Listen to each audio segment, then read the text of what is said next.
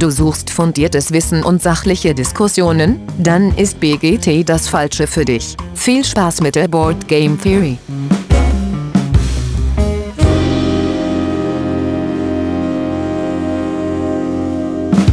Ja, hallo, liebe Hörenden da draußen an den Endgeräten. Schön, dass ihr wieder eingeschaltet habt hier zur Board Game Theory. Äh, Spiel ist vorbei, alle Folgen abgehandelt. Endlich wieder zurück zum normalen Programm.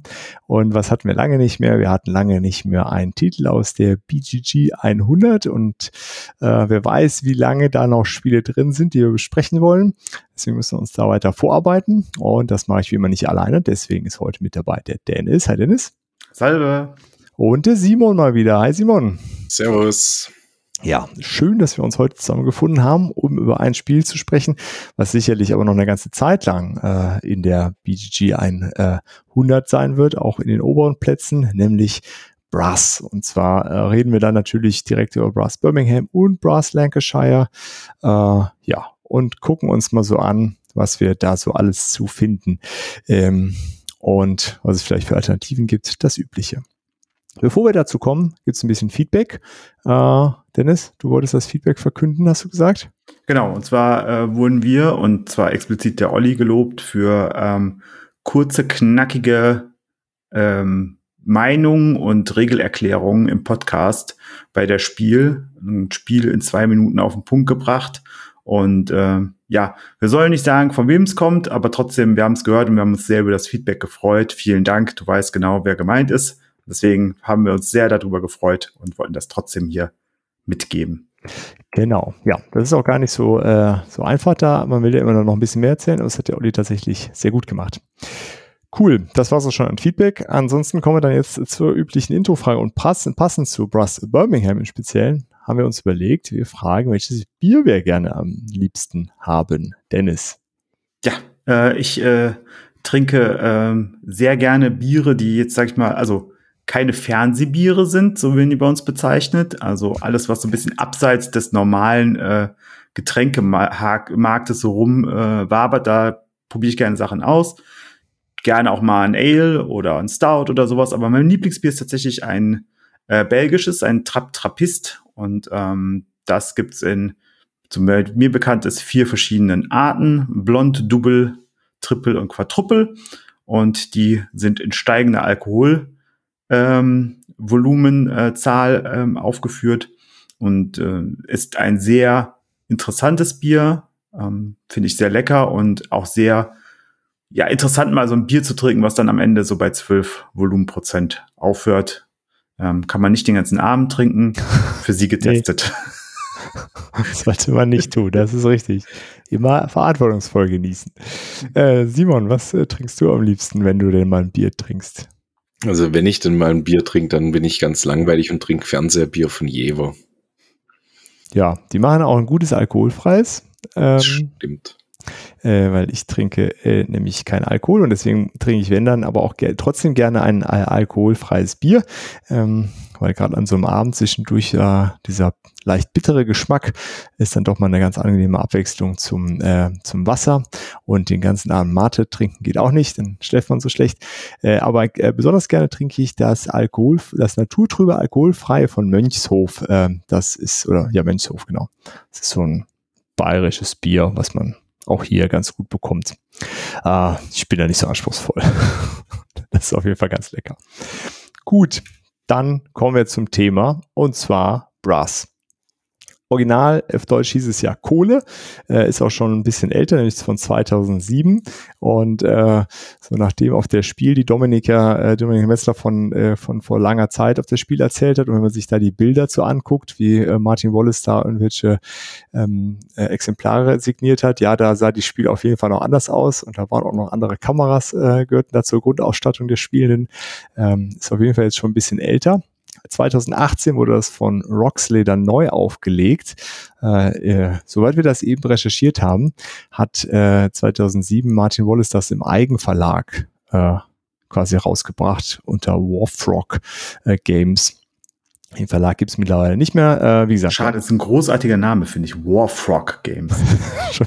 ein Kriegsfrosch. ja. Was, was reitest du einen Warg und du ein Streitross? Ich reite einen Kriegsfrosch. Richtig.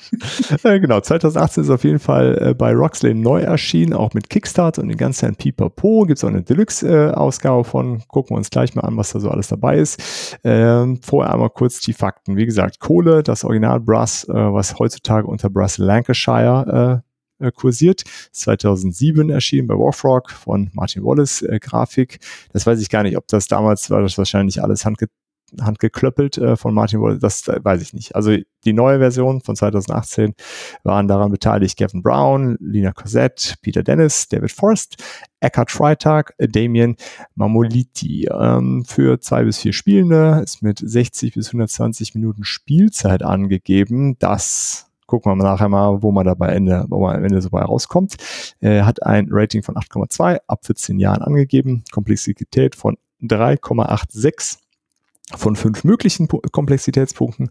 Lancashire äh, ist auf Platz 20 äh, Ross Birmingham ist äh, nicht nur von Martin Wallace, weil da haben sie ja noch so ein bisschen was äh, dran gedreht, so ein paar Sachen noch angepasst. Da haben Gavin Brown und Matt Tolman noch mitgewirkt. Die Grafik ist äh, von Lina Cosette, David Forrest und Damien Mamoliti. Äh, ja, die gleichen Namen eben, weil es ist ja beides bei Rockley erschienen, äh, auch für zwei bis vier Spiele, ne? auch 60 bis 120 Minuten, hat ein Rating von 8,7 auch 14 Plus, hat eine etwas höhere Komplexität von mit 3,91 von fünf möglichen Punkten und ist auf Platz zwei aktuell. Also schon, ja, fast das beste Spiel bei BGG, wenn da nicht ein gewisser Dungeon Crawler im Weg stehen würde. No. So, nach den harten Fakten ähm, einmal eine kurze Regelübersicht wie immer und dann steigen wir in die Diskussion ein. Ähm, also vorweg, äh, es gibt gleich Diskussionen über das Regelwerk. Ich in meiner Vorbereitung hatte eigentlich gedacht, ich nutze da diese Stelle jetzt hier, um zu sagen, wie elegant die Regeln geschrieben sind. Das trifft nicht auf Liebe bei den anderen hier. Aber egal. Ähm, was machen wir im Grunde? Es spielt, wir spielen zwischen äh, 1750 und ein bisschen bis 1850 äh, und ein bisschen. So in der ja, 1770, 1870, oder? 1780 bis 1880? 1770 bis 18, 1870, also irgendwie so. Auf ja. jeden Fall 100 Jahre. Wir spielen 100 Jahre, äh, äh, so die Anfänge äh, der Industrialisierung in Großbritannien. Äh, jeweils entweder in der Region Lancashire oder Birmingham äh, entsprechend und äh, ja, versuchen da die Industrialisierung voranzutreiben. Das Spiel wird in zwei Epochen geteilt, die Kanal- und die äh, Zugepoche. Eisenbahn. Die Eisen, äh, Eisen, die Zugepoche. Eisenbahnepoche. ja, äh, genau, die Eisenbahnepoche zeichnet sich dadurch aus, dass wir in der Kanalepoche eben Dinge mit Schiffen transportieren und später mit der Eisenbahn transportieren, äh, was so ein bisschen die, den Fortschritt da widerspiegelt. Ansonsten versuchen wir äh, die einzelnen Ortschaften, die es eben im Land gibt, mit äh, verschiedenen Industrien zu bebauen, äh, von äh, ja, hier äh, äh, Baumwollspinnerei, Töpferei, Eisenmine, Kohle, äh, nicht Eisenmine, äh, Eisen, äh, Eisenhütte, so, äh, Kohlemine, äh, dann gibt's die äh, Fabriken, das sind einfach so Kisten. Äh, und in Birmingham gibt's eben noch die, den Zusatz, dass man auch Brauereien bauen kann. Ähm, ja, Simon? In Lancashire hat man noch Häfen und Werften. Ja, genau, das äh, ist dann da der Fall. Das liegt halt an der Küste. Ähm, genau, die bauen wir so auf. Äh, die muss man auch entwickeln. Also man kann irgendwann nicht mehr die, die Teile, die nur für die Kanalepoche waren, bauen. muss man eben die weiteren bauen. Ähm, ja, das versuchen wir. Da bauen wir so ein Netzwerk. Wir verbinden die einzelnen Ortschaften über so ein Netzwerk. Äh, das sind entweder eben äh, Schiffe oder Eisenbahnen je nachdem, in welcher Epoche wir sind. Es gibt so einen kleinen Marktmechanismus noch, wo man äh, Rohstoffe einkaufen und verkaufen kann.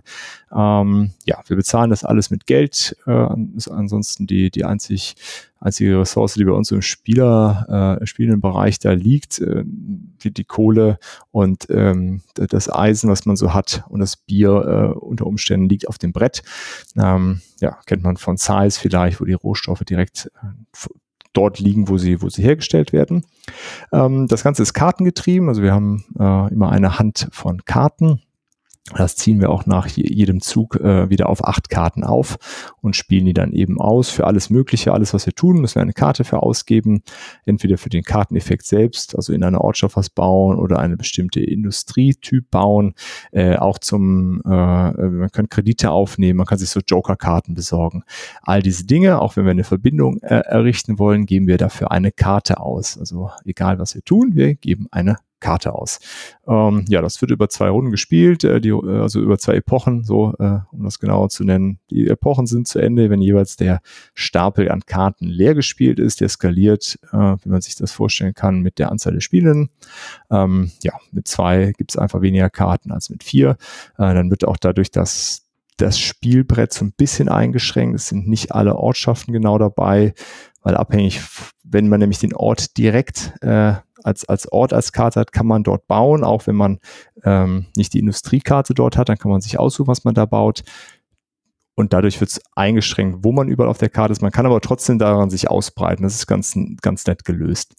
Ähm, ja, und das ist eigentlich auch schon gewesen. Da wird es einfach so runtergespielt und dann gibt es so ein man kann Sachen verkaufen und werden diese Plättchen, die man da so auf den Spielplan legt, gedreht. Dafür gibt es dann für Verbindungspunkte. Die Industrien selber geben äh, äh, am Ende einer Epoche jeweils Punkte. Ja, und das äh, sind eigentlich auch schon so im Groben alle Regeln. Was dann so an Details dazukommt, das besprechen wir bestimmt im weiteren Verlauf. Was noch ganz interessant ist, ist der, äh, die Spielereihenfolge, wie die bestimmt wird, nämlich äh, diejenige oder derjenige, der die, das wenigste Geld ausgegeben hat, äh, am Ende der, wenn alle mit, ihr, mit ihren Zügen durch sind, ist dann neue Startspielerin. Äh, ja, dann gibt es eine Einkommensphase, kriegt man dann entsprechend Geld oder muss Geld zurückzahlen an die Bank, je nachdem, ob man einen Kredit aufgenommen hat oder nicht. Äh, ja, genau, dann geht es einfach weiter, bis wir alle durch sind. Das sollten die wesentlichen Aspekte des Spiels sein. Ja. Ist, glaube ich, nichts mehr hinzuzufügen. Also, ja. außer dass dann noch ein paar Kleinigkeiten dazu kommen. Äh, aber ich glaube, da werden wir gleich ja bei den, ja, ja, bei den genau. Sachen drüber diskutieren. Nur um so, so grob ein Verständnis dafür zu entwickeln, wie, genau. äh, wie die Regeln so ablaufen. Ja, wir spielen Karten und bauen Netzwerke. Äh, das ist so im Grunde das, das zentrale Element. Ähm, genau, da kommen wir jetzt zu dem, was uns gefällt. Wer mag den Anfang? Simon, fang du doch an. Was gefällt dir so richtig gut an den Spielen? Was Oder vielleicht, äh, bevor du, warte, sorry, bevor du sagst, was dir gefällt, kannst du die beiden Varianten voneinander einmal abgrenzen. Das hat, wurde sich auf jeden Fall im Vorfeld gewünscht, dass wir das einmal tun. Könntest du das mal? Ich habe nämlich nur Birmingham gespielt. Okay, also ich habe wirklich beide Varianten, ähm, wobei ich persönlich lieber Birmingham spiele. Komme ich vielleicht auch gleich dazu, warum. Ähm, wie können wir die beiden Varianten abgleichen? Also ich würde sagen, die einsteigerfreundlichere Variante ist tatsächlich Lancashire, weil es einfach ein Ticken weniger komplex ist. Ähm, es konzentriert sich überwiegend ähm, beim Bauen und Verkaufen auf die ähm, Spinnereien, die ich baue, und dann halt auf dem entsprechenden Marktverkauf. Den äh, Markt ich habe es jetzt schon eine Weile nicht mehr gespielt. Jedes Mal, wenn ich was auf dem Markt verkaufe, decke ich danach ein Blättchen auf und es sagt mir dann den neuen Preis für die nächste Runde. Und es kann sein, dass der Markt irgendwann erschöpft ist und ich dann aber immer noch Spinnereien habe und die dann nicht mehr verkaufen kann. Das ist mal ein Aspekt, der neu ist oder anders ist. Ähm, ich habe äh, die Häfen und Werften und muss am Anfang, um ähm, ich weiß gar nicht mehr, wann es die Häfen oder die Werften bauen zu können, muss ich erstmal ähm, zwei entwickelt haben. Entwickeln ist eine Aktion, bei der ich Eisen verbrauchen muss, ähm, damit ich die dann überhaupt bauen kann. Ähm, das Ganze spielt an einem Küstengebiet. Dadurch kommen halt die Häfen mit ins Spiel, die ich jetzt bei Brass Birmingham so in der Form auch nicht habe. Da spielt sich das Ganze eher im Inneren ab und wenn ich ähm, irgendwas mit Wasser zu tun habe, dann sind es eigentlich nur die Kanäle. Ähm, eine Besonderheit ist noch, dass es nicht wie bei Brass Birmingham äh, die Joker-Karten gibt, sondern die Möglichkeit, einfach zwei Karten abzulegen und dafür aber an einer beliebigen Stelle ähm, zu bauen. Das äh, kann man, wenn man ein bisschen geübter in dem Spiel ist, schon so ein bisschen nutzen, um, wenn der Gegner sich was Schönes aufgebaut hat, ihm da was vor der Nase noch wegzuschnappen. Ähm, was auch noch ein Unterschied ist, ähm, sind definitiv die Brauereien, die da bei Birmingham dazukommen, ähm, wo halt eine ganz neue Ressource reinbringen, die man benötigt, um halt die Fabriken zu verkaufen. Geschichtlich haben sie das so eingebaut, dass sie halt einfach gesagt haben, um die Arbeiter ähm, hinterher praktisch zu belohnen für ihre Arbeit, ähm, gab es dann halt immer Bier. Warum Bier? Weil das Wasser zu der Zeit halt damals einfach nicht so trinkbar war und so rein war, dass man den Mitarbeitern das jetzt hätte geben wollen, um äh, zu vermeiden, halt, dass man am nächsten Tag dann 20 Arbeiter weniger hat, weil sie Magenprobleme hatten, hat man halt dann auf Bier gesetzt, weil das ja schließlich ähm, durch den Brauprozess äh, reiner war als das Wasser. Und in der das Zeit, äh, was man vielleicht noch dazu sagen muss, hatte das nicht den Alkoholgehalt von heute in einem Bier. Es ist ja. äh, nicht so alkoholhaltig gewesen. Jetzt muss ich gerade noch mal spicken. Ich habe mir so ein bisschen die Unterschiede rausgeschrieben. Genau, die Tonfabriken ähm, gibt noch bei Brass Birmingham. Die ersetzen, glaube ich, die Werften, zumindest was die Punkte angeht. Ähm, da hatte ich noch einen Aspekt im Hinterkopf, den habe ich jetzt aber gerade vergessen, deswegen würde ich einfach mal den Ball an Dennis weiterspielen. Hast du schon beides gespielt, Dennis? Nein, ich habe nur Birmingham bis jetzt gespielt. Ähm, es äh, war ein Geburtstagsgeschenk vor drei Jahren äh, wo ich mich sehr drüber gefreut habe und ähm, würde es gerne mal spielen. Ähm, hab, kenne aber niemanden hier, der es hat bei mir in der Nähe und äh, sehe es aber auch nicht ein, mir ein zweites Brass hinzustellen. Da würde ich, glaube ich, andere Sachen für Brass mir eher kaufen für das Geld. Simon, dir ist noch was eingefallen. Einfach mal testen möchtest, du kannst bei Steam gibt's äh, die Brass-App. Das ist ja. tatsächlich Brass Lancashire. Also da kannst du tatsächlich die, die Lancashire-Version spielen. Okay. Das ist ein Mittengrund, was mir Lancashire ein bisschen versaut hat. Ähm, ich habe zu der Zeit von Corona das Ganze mit dem Dan öfter halt über die App gespielt und er hat es ein bisschen zu oft gespielt. Und ist einfach richtig gelöst. gut geworden, ja. Er ist zu gut geworden, also ich brauche das mit ihm eigentlich nicht mehr spielen. Und mir ist jetzt gerade eingefallen, was sich noch unterscheidet in den beiden Versionen. Ähm, wenn man einen Kredit nimmt, dann kriegt man bei Brass Birmingham nur einen Kredit über 30 Pfund, mhm. muss dafür drei Einkommensstufen zurückgehen. Und bei Brass Lancashire kannst du dir raussuchen, ob du 30, 20 oder 10 Pfund nehmen möchtest und gehst halt dementsprechend drei Stufen, zwei Stufen oder eine Stufe zurück. Ah, okay. Da okay, hat man halt ein bisschen mehr Freiheit. Ja. Okay, prima. Dann haben wir also da und was für wen vielleicht was ist, äh, können wir vielleicht nachher nochmal zu kommen. Äh, gut, gut. Ja, dann nochmal zurück zu der Frage von vorhin. Was gefällt uns in einem Spiel? Simon, magst du einfach da weitermachen? Was reizt dich an dem Spiel? Dass es eigentlich sehr leicht zu lernen ist, weil ich habe ja wirklich nicht viel, ähm, was ich mir merken muss. Ich habe zwei Karten, die ich pro Runde ausspielen darf. Mit der einen Karte ähm, kann ich mir jetzt zum Beispiel halt, wie du vorhin schon erwähnt hast, ähm, in einer beliebigen Stadt ein beliebiges Gebäude bauen. Oder ich habe halt die Industriekarte und kann halt dann in einer bereits erschlossenen Stadt ähm, eine beliebige, also eine vorgegebene Industrie bauen. Alles, was ich mache, wird eigentlich kartengetrieben. Das heißt, egal ähm, was ich in einer Runde mache, ähnlich wie bei ähm, Underwater Cities, ich muss immer eine Karte abgeben wenn ich einen Kredit nehme, gebe ich eine Karte ab. Ich muss halt ein bisschen überlegen, welche Karten möchte ich abgeben, welche Karten möchte ich behalten, welche brauche ich vielleicht noch. Manche Entscheidungen werden mir einfach gemacht, weil es halt ähm, zum Beispiel in der Kanalepoche vorgegeben ist, ähm, dass ich nur ein Gebäude pro Stadt bauen darf. Also da darf ich gar nicht ähm, in, in Lancashire zwei Gebäude bauen, sondern ich muss mir halt gleich von vornherein überlegen, baue ich da halt jetzt meine äh, mein Kohlebergwerk hin oder baue ich eine Eisenmine. Beides darf ich halt in der Kanalepoche nicht. Ja, ja klar. Ähm, wenn man dann zwei Lancashire-Karten hat, dann kann genau. man halt eine abgeben ohne. Dann kann ich eine nehmen und kann die nutzen, um äh, vielleicht eine, eine ähm, Kanalverbindung zu bauen. Ähm, ich muss mir auch immer gut überlegen, äh, wo ich oder in welche Richtung ich mein Netzwerk ausbaue es ist auch manchmal wirklich eine taktische Überlegung, wann baue ich jetzt einen Kohlemarkt. Wenn der Kohlemarkt ziemlich leer ist und ich baue mein Kohlebergwerk, dann, äh, wenn es direkt verbunden ist mit dem Markt, dann füllt es halt einfach direkt den Markt gleich wieder auf und ich kann es gleich werten. Ähm, gestern zum Beispiel hatte ich das Pech, ich habe ähm, als Startkarten Redditch gehabt und glaube Kohlebergwerk und habe halt einfach nicht großartig überlegt, habe bei Redditch äh, in Brass Birmingham äh, ein Kohlebergwerk hingebaut und habe es dann schon in der nächsten Runde bereut, weil ich dann halt einfach keinen Zugang zu den anderen Städten hatte erstmal, weil du halt dafür muss man die Pläne kennen. Redditch ist halt zwei Verbindungen von der nächsten Stadt weg. Ist zwar sehr nah an, an zwei Märkten dran, aber es hat zwei Verbindungen von der nächsten Stadt weg und so habe ich mich halt mit dem ersten Zug selber ein bisschen ins Ausgeschossen. Das sind halt so die Entscheidungen, was ich bei dem Spiel einfach toll finde. Ähm, dass wenn man halt alle haben eigentlich die gleichen Möglichkeiten durch ihre Karten und man muss halt versuchen, das Beste aus seinen Karten zu machen. Ich habe dann auch mal meine Frau gefragt gestern und Dan, was die beiden an dem Spiel so toll finden.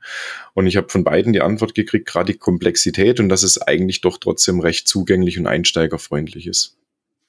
Ja, ja, das, äh, also gerade äh, das mit diesem Einsteigerfreundlich finde ich auch, das lässt sich, also gut, wenn noch jemand oder wenn die Person noch nie gespielt haben, ist es vielleicht, ist es vielleicht sehr herausfordernd, aber jeder oder jede, die auch schon mal gespielt hat, das kriegt man relativ zügig erklärt. Äh, und dann kann man auch direkt loslegen. Da wird man vielleicht nicht die, die meisten Punkte am Ende machen, äh, aber dadurch, dass ja auch zwei Epochen gespielt werden und zweimal große Wertungsphasen stattfinden nach der ersten Epoche, zu meiner Erfahrung haben die meisten alle, äh, äh, hat's Klick gemacht, okay, was, äh, was muss ich denn machen? Dann hat man auch gesehen, aha, guck mal, die Verbindungen, die geben richtig Punkte. Ja, dann gucke ich doch mal, dass ich in der zweiten Epoche da, ähm, da mehr drauf setze, weil äh, in, in der Regel startet man in der zweiten Epoche ja mit ja mehr oder weniger im Clean State wieder.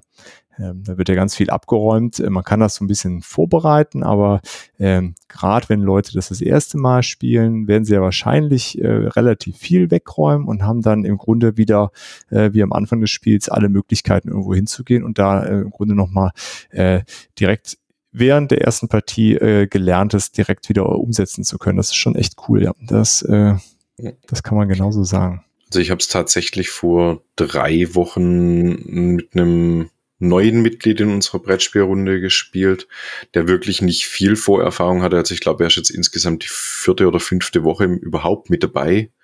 So bei den, bei den Vielspielerspielen. Und er wollte halt einfach mal sehen, ein, ein komplexes Spiel. Mhm. Da habe ich gedacht, komm, probier's mit Brass Birmingham. Das ist einfach mal ein sehr komplexes Spiel, so für, für einen Einsteiger. Und ich muss echt sagen, er hat es wirklich gut verstanden. Er hat am Schluss gewonnen. Er sagt natürlich, äh, ein Stück weit habe ich gegen mich selber gespielt, weil ich ihm halt einfach viele Tipps noch gegeben habe. Ähm, und ihm halt auch nicht nur die Tipps gegeben habe, die jetzt vielleicht mir irgendwie hilfreich sind, sondern wirklich die ihm geholfen haben. Äh, aber er hat schon gesagt, er wird sich jetzt zutrauen, das mal alleine zu spielen und halt einfach zu gucken, das Beste draus zu machen. Ja, cool. Aber das ist ja, ich finde, das ist ja immer genau die richtige äh, Variante, so gerade solche komplexen Spiele zu erklären, dass man da sehr viel äh, Hinweise gibt und, und die Entscheidungen äh, irgendwie aufzeigt, die da äh, potenziell möglich sind. Ähm, ja, wenn man da nicht gewinnt, meine Güte. Ähm, Dennis, was magst du denn noch an dem Spiel so sehr? Ich habe ich hab eine Frage und zwar habe ich gerade, also das kann sein, dass das äh, jetzt ein Regelfehler auf, äh, auftaucht, den ich falsch gespielt habe. Aber du hast gerade gesagt, man hat zwei Karten in der Hand. Man hat doch eigentlich alle Karten in der Hand, alle acht, Nein. oder? Nee, er hat immer zwei, zwei, Karten gespielt, äh, hat er gesagt. Du hast acht Karten auf der Hand und Stimmt, genau. ja, du hast immer, ja, Entschuldigung, war mein Fehler. Ja, deswegen war ich gerade irritiert. Ja, war, war mein Fehler, ja. Und ganz ja, wichtig, in der, also Stimmt. zumindest bei Birmingham spielst du in der allerersten Runde genau eine Karte. Genau. Ja. Genau, und ich hatte, ich hatte halt überlegt gehabt von der Strategie her, ähm, ja, wie ich es aufziehe und habe mich halt, ja, einfach für die ja. falsche entschieden. Ich wollte unten im, im Bereich Birmingham loslegen, weil ich gedacht habe, komm, je schneller du in Birmingham mischst, desto besser. Ja, ja mein, mein nee, alles gut. Ja, nee, du, du hast recht. Ich habe, ähm, weil man immer nur zwei Karten ablegt, war ich bei zwei. Ja, nee, nee, alles gut. Ich dachte nur, ich gerade, ich hätte, ähm, da kommen wir gleich bei, bei dem, was nicht so schön ist, bestimmt drauf, warum äh, mich das nicht irritiert hätte, wenn ich da was falsch gespielt hätte. Ähm, was, äh, was mir sehr gut an dem Spiel gefällt, ist, dass man, und da, das ist schwierig, das sage ich auch allen Menschen, die es, äh, denen ich versuche beizubringen und denen ich äh, es hoffentlich auch beibringe, dass man sich davon verabschieden muss, dass man eigene Ressourcen hat. Das ist so ein bisschen Schwierigkeit. Man hat keine eigenen Ressourcen. Das finde ich einen sehr schönen Kniff. Das sind alles Community-Ressourcen. Der Vorteil ist halt, wenn deine ausgegeben werden, kriegst du halt mehr Punkte dadurch und mehr Einkommen und so weiter. Ähm, jeder darf die aber verbrauchen und auch der Markt verbraucht die einfach. Und das ist gar nicht schlimm, wie Simon gerade schon gesagt hat. Und dieses Loslassen von den eigenen Ressourcen und wegkommen von, die muss ich auch für mich nutzen, die Ressourcen hinzu, nutzt die alle. Bitte, gerne. Nehmt von mir, so viel ihr mögt. Ähm, Finde ich äh, einen sehr, sehr schönen Aspekt an dem Spiel. Und ich stimme euch zu, die Regeln sind an sich sehr, sehr elegant, einfach, sehr für diese Komplexität nahezu lächerlich einfach.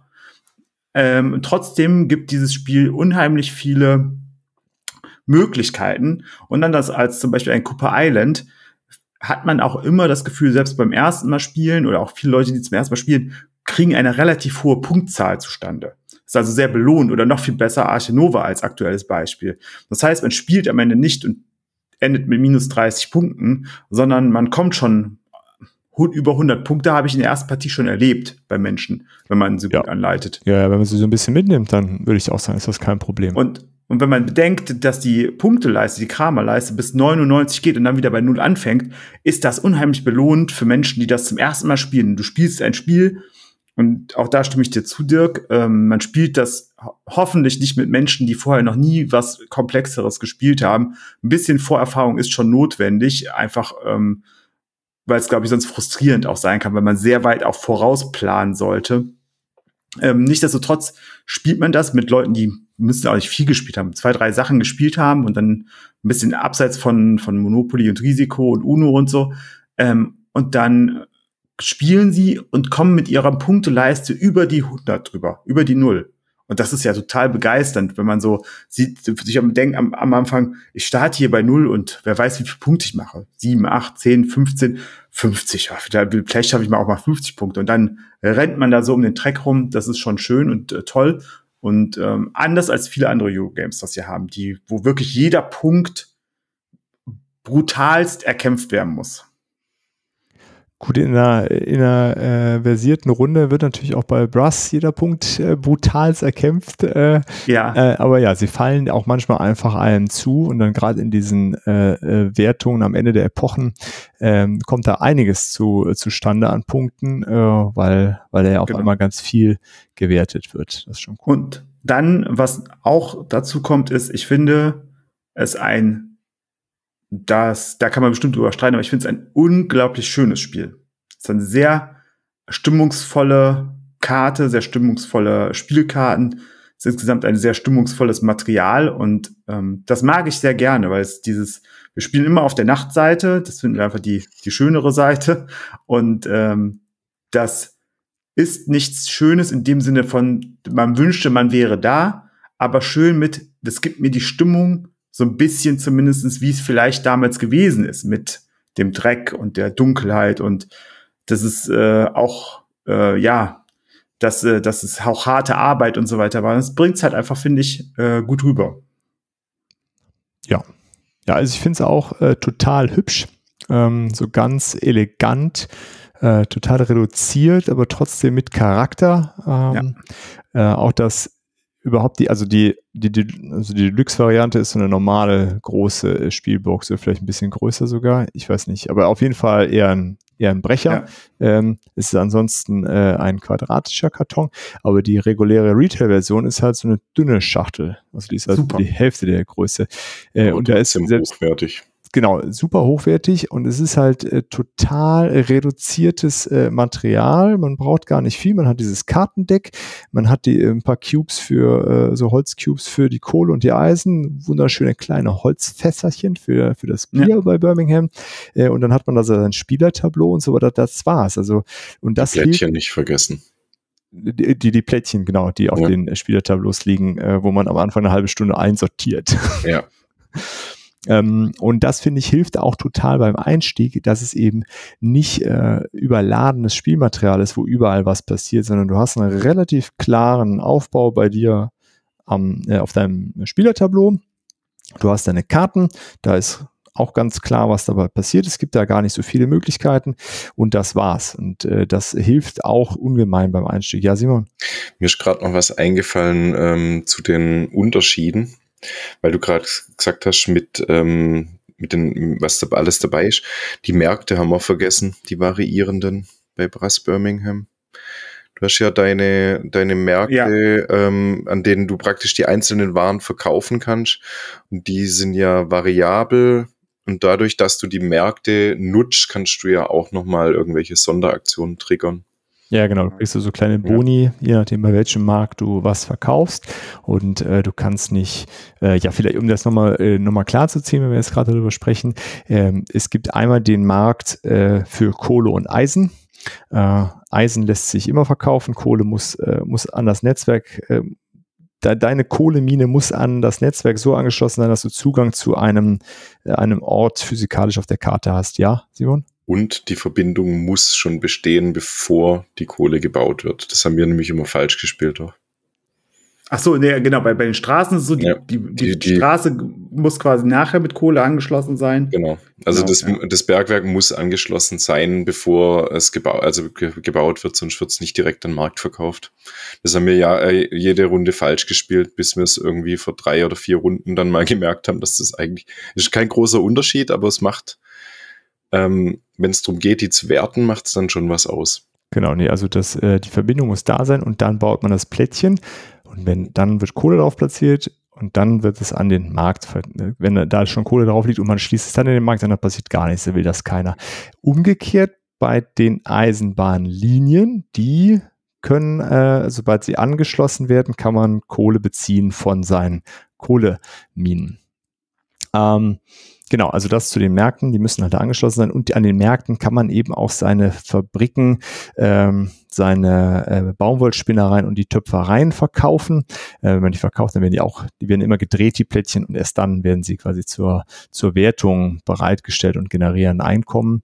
Ähm, und das lässt sich halt nicht an jedem Markt machen. Man muss mal gucken, wenn ich äh, Fabriken verkaufen will, dann sollte ich mich an einen Markt anschließen, der auch Fabriken äh, äh, kauft und nicht einen, der nur Baumwollspinnereien verkauft. Es gibt immer ein Plättchen, ähm, ist auf jeden Fall im Spiel, egal mit wie viel Spielenden, wo äh, alles geht.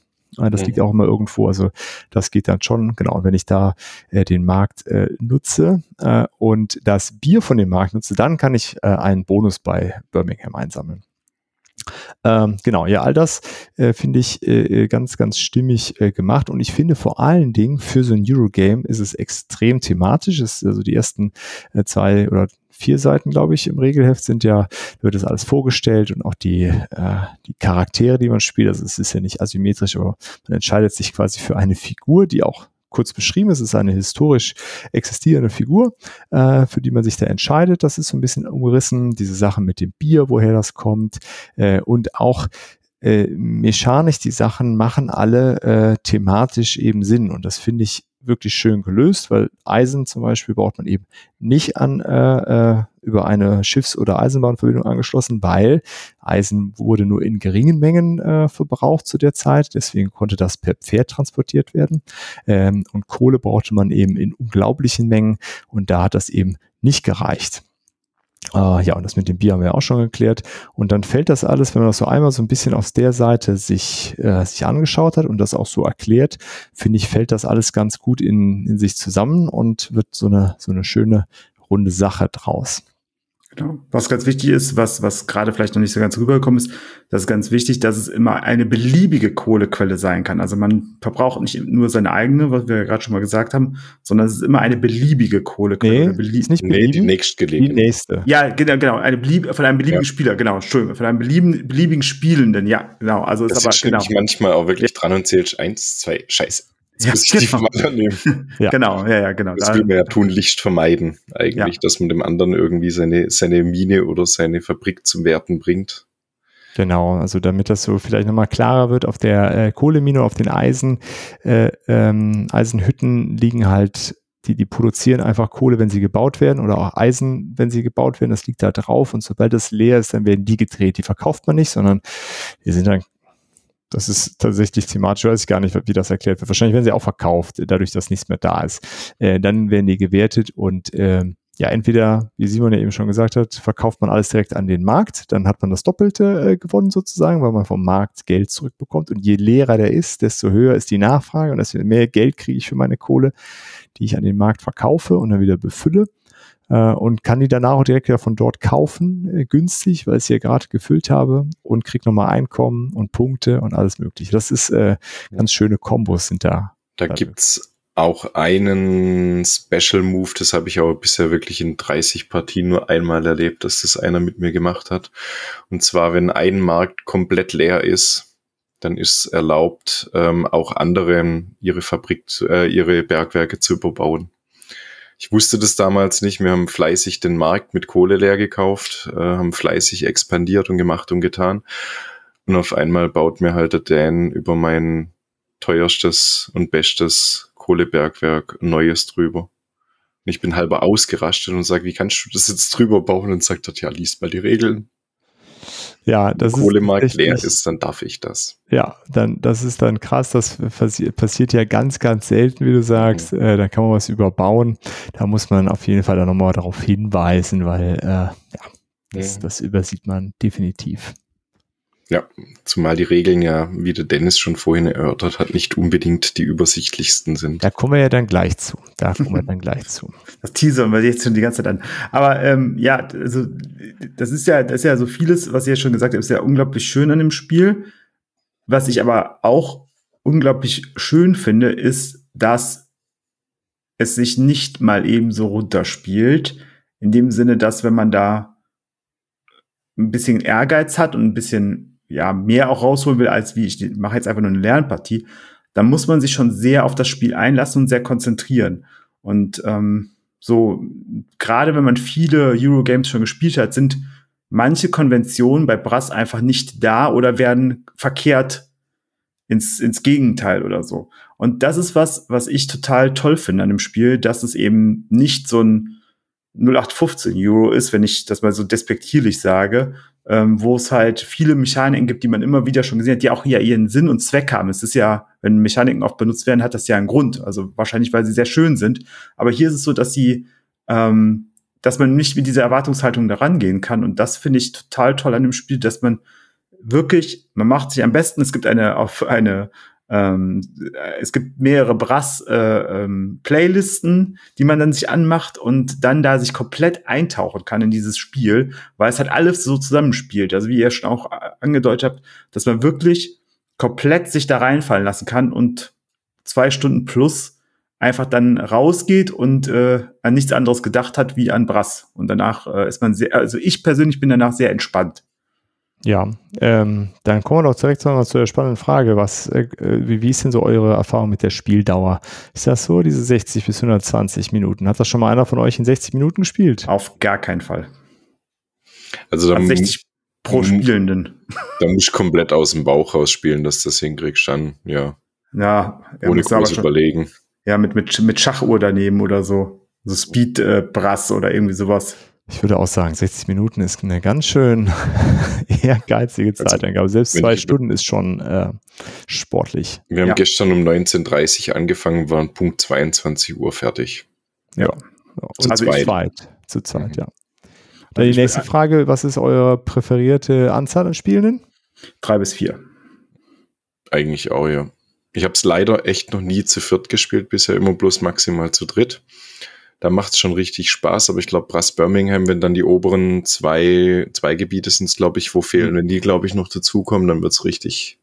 Ja, es ist vor allem richtig eng dann und ja. man muss wirklich genau vorher planen, was mache ich jetzt, wo kann ich auch Synergien nutzen. Ne? Also man kann nicht alles bauen. Das ist einfach so. Man kann nicht alles bauen. Ne? Man kann nicht sagen, so ich baue mir hier das perfekte Netzwerk, wo meine Sachen für mich perfekt zusammenspielen, sondern wo kann ich äh, bei den anderen mitpartizipieren, auch in dem Hinterwissen, äh, dem, dem Wissen, dass die ähm, anderen dann von meinen Zügen profitieren werden. Mhm. Aber ich äh, profitiere mehr an ihren Zügen dann noch oder mehr an ihren Gebäuden, die sie gebaut haben. Und ich lebe vielleicht damit, dass ich äh, Kohlekraftwerk nicht bauen kann. Ähm, ist mir aber egal, weil ich mehr Punkte über meine Fabriken mache. Ich glaube, auch erst ab drei Spieler brauchst du wirklich auch die Joker. Also ich ja. Habe sie gestern jetzt zwar auch wieder mal genutzt, aber auch nur, weil ich keine Lust hatte, auf die Karte ewig zu warten, äh, ob die jetzt kommt oder nicht. Ähm, ich glaube, dann macht es erst so richtig Sinn mit den Jokern. Und dann kannst du halt auch mal den ein oder anderen Bitch-Move machen und einem anderen sein ganzes Setup irgendwie zerstören, indem du dich dann reinzeckst. Ja, Ja, Äh, also Kommt das Ganze erst so richtig in Fahrt, glaube ich. Zu zu dritt machst du es sowieso die ganze Zeit, zu dritt und zu viert bist du die ganze Zeit sowieso Ja. im Weg. Da geht gar nicht anders. Ja. Also, Ja, du bist ja vor allen Dingen im Weg, äh, weil äh, auf den, den Orten ist ja, ist ja gar nicht so wenig Platz. Also die, die, da, da bist du dir, finde ich, weniger im Weg, aber das äh, äh, Spannende ist ja dann, wie ist, welches Netzwerk liegt wo. Äh, du kannst ja Netzwerke manchmal mitnutzen und manchmal auch nicht. Und das ist dann, äh, finde ich, spannend. Ja. Was man aber auf jeden Fall sagen muss, es skaliert wirklich sehr gut. Dadurch, dass sie halt die Karten reduzieren und die, ähm, die äh, Felder reduzieren, skaliert es wirklich von zwei bis vier Spieler sehr gut, muss man echt sagen. Ja, das finde ich auch. Also auch zu zweit macht es wirklich Spaß und man kann auch echt, äh, ja, kommt auch eine gute, äh, äh, gute Stimmung irgendwie auf. Aber ja, ich habe es auch bisher nur einmal zu viert gespielt. Ähm, das ist dann auf jeden Fall nochmal noch mal eine andere Nummer. Ähm, definitiv. Du was auch äh, geht vielleicht so äh, zu, zu man kann, es gibt eine Variante, wo man das Spiel nur äh, bis zum Ende der Kanalepoche spielt. Ähm, so gerade für den für so eine kurze Lernpartie, um das mal äh, kennenzulernen, falls, falls jemand sagt, ich möchte das nur einmal ganz kurz kennenlernen, habe jetzt nicht so viel Zeit dafür, äh, geht das ganz gut. Ja, Ah. weil auch das so wahrscheinlich, äh, aber das ist ja auch, äh, kurz heißt auch weit über eine Stunde. Ja, ja, aber, äh, aber trotzdem, also ist immer ganz nett, wenn sowas im Regelheft einfach schon, äh, schon vorgeschlagen Ja. wird. Wenn man Lust hat, Brass zu spielen, aber keine Zeit den ganzen Abend hier. Genau, genau, da Macht kann man halt das so machen. Äh, obwohl dann fehlt da schon irgendwie was. Naja, äh, aber es ist trotzdem eine, Variante, die vorgeschlagen wird, der Vollständigkeit halber. Ähm, ja, fein. Müssen wir da an der Stelle noch irgendwas äh, hinzufügen? Ja, also wir haben es gerade schon mal ganz kurz gesagt, aber ähm, die ähm, Schachtel, das ist vielleicht nicht ganz so rüberkommen. Ich finde es sehr gut. Die ist halt nur halb so hoch wie eine normale Schachtel ungefähr. Die ist aber pickepacke voll. Und das ist ja genau das, was wir hier auch im Podcast schon des Öfteren gesagt haben. Ähm, ich war gestern, als wir es gespielt haben, wieder total überrascht, als ich äh, das in die Hand genommen habe. Ich habe nicht die Deluxe-Edition, ich habe die ganz normale äh, Retail-Edition. Und die ist trotzdem schwer einfach. Ja. Die ist halt einfach brechend voll.